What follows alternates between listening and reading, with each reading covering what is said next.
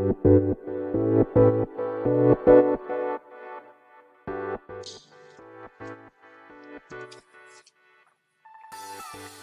い、始まりました。本を読んでは、独り言ラジオ。私、変な髪型をしたポンコツ薬剤師こと、町田和俊でございます。はい、というわけでですね、今日も読んだんだか、読んでいないんだか、積んだんだか、積んでいないんだか、といった本たちの中からですね、一冊紹介して、ゆるりと語っていきたいと思います。本日お届けいたします本は、絵本ですね。60秒の奇跡、子猫が作ったピアノ曲、レズニア・ニューマン、文、エイミー・ジューン・ベイツ、え、えー、小川、これは、著者の名前が、あ、瞳ですかね。えー、翻訳ですね。はい。の3名で、の、まあ、作品で、評論者から、こちらは、いつだ、うーんと、2017年10月10日初版発行となっております。はい。はい。では、いつものようにですね、この本と出会ったきっかけ、そして、えー、本書の内容を紹介し、最後、独り言という3部構成でいきたいと思います。はい。では、絵本ですのでね、まあ、きっかけはいつものようにタイトルですね。はい。そしてこちらは釜石市立図書館で借りてきた絵本でございます。はい。まあ、60秒の奇跡と聞いて皆さんは何を思い浮かべますかね？まあ私も正直なんだろうな、これって思って借りただけでございますが、はい。で、結構ですね、絵は、なんだろうな、可愛らしい絵ですね。で、まあ、そんな絵本を、まあ、借りてきたわけですけど、この副題にありますね、子猫が作ったピアノ曲というのは、まあ、借りるときにはですね、特、特段気にしていなかったんですけど、この60秒の奇跡というところだけで借りた感じです。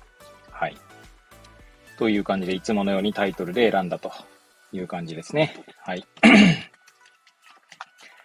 では、こちらの、まあ、内容ですね。はい。で、ちなみになんですけど、これ作者後書きがありまして、作者後書きを読もうかなと思いますね。はい。これで大体のことがわかるんじゃないかなと思いますので そちらをご紹介したいと思います。えー、作者後書き。60秒の奇跡子猫が作ったピアノ曲は、本当にあったお話を元にしています。モリス・モシェ・コテルは、1943年2月20日、アメリカ・メリーランド州ボルティモアで生まれました。子供の頃から音楽の勉強をして、13歳の時には200ページ4楽章からなる交響曲を作曲していました。ニューヨークのジュリアード音楽院を卒業後、長年、ジョンズ・ホップホップキンズ大学のピーボディ音楽院で作曲を教えていました。ケツェルは1992年に生まれました。コテル氏によると、ケツェルのお気に入りの作曲家は、ヨハン・セバスチャン・バッハ。ケツェルが鍵盤の上をぶらついたあの日、コテル氏は自分が聞いた音をすぐさま正確に書き写しました。後にコテル氏は、ケツェルのこの上なく美しい商、なんだこれ、小品っつうのか。小さい品、商品か？を、えー、パリニューミュージックレビュー誌の企画した1分間コンテストに応募したのです。そこでは特別な注目を浴びました。実際、ケツェルに宛てた審査員の手紙には、創作上の直感と想像力が褒めたたえられていました。ピアノのための小曲4本の暗夜は、1998年1月21日にピーボディ音楽院の音楽堂で初めて披露されました。シュルティ・クマルという10歳のピアニストが演奏したのです。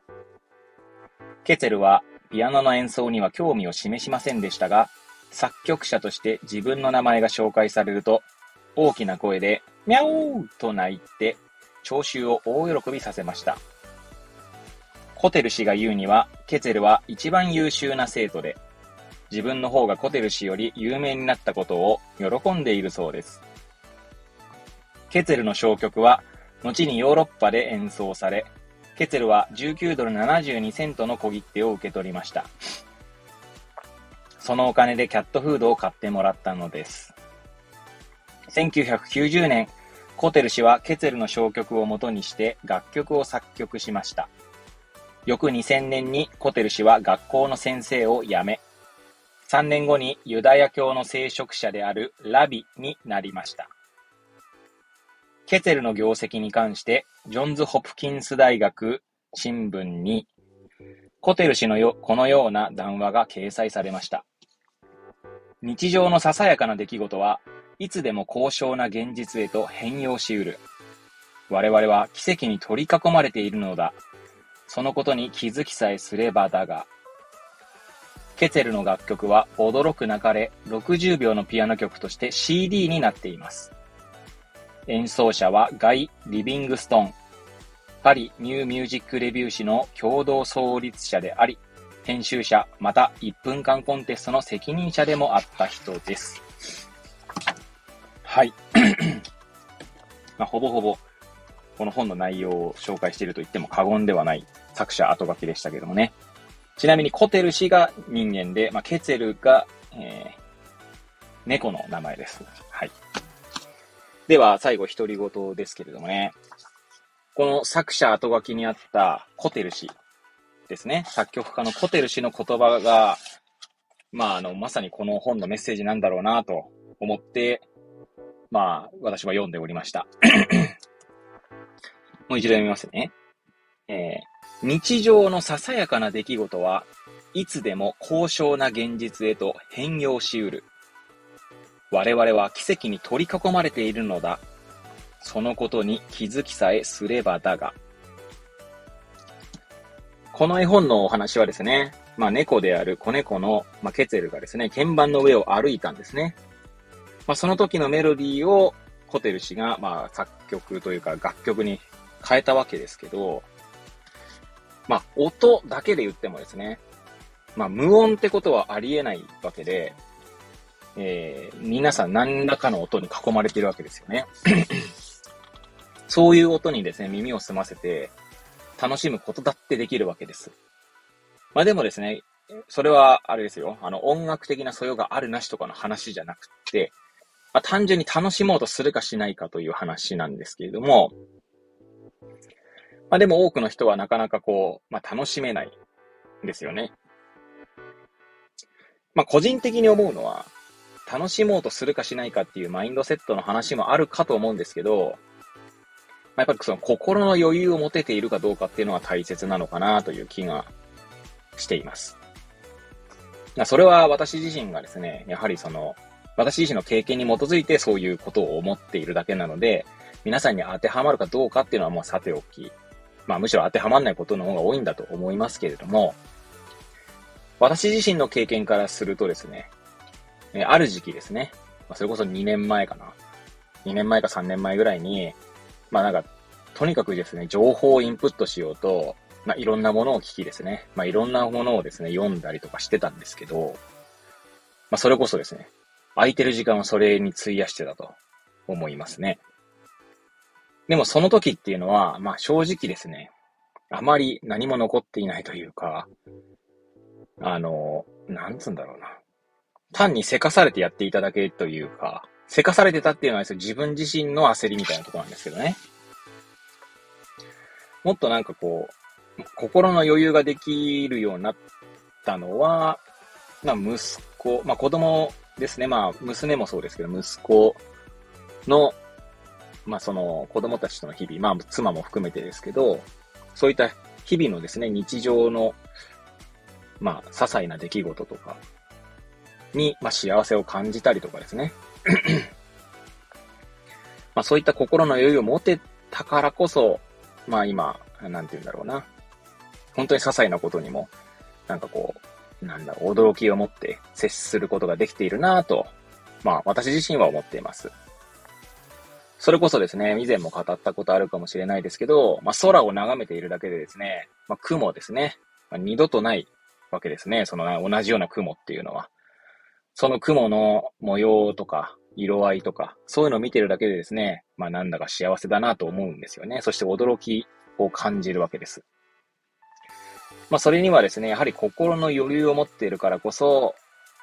その心の余裕というか余白ですね、に、まあその世界の、えー、何気ない情報が、まあ、飛び込んでくるのかなと。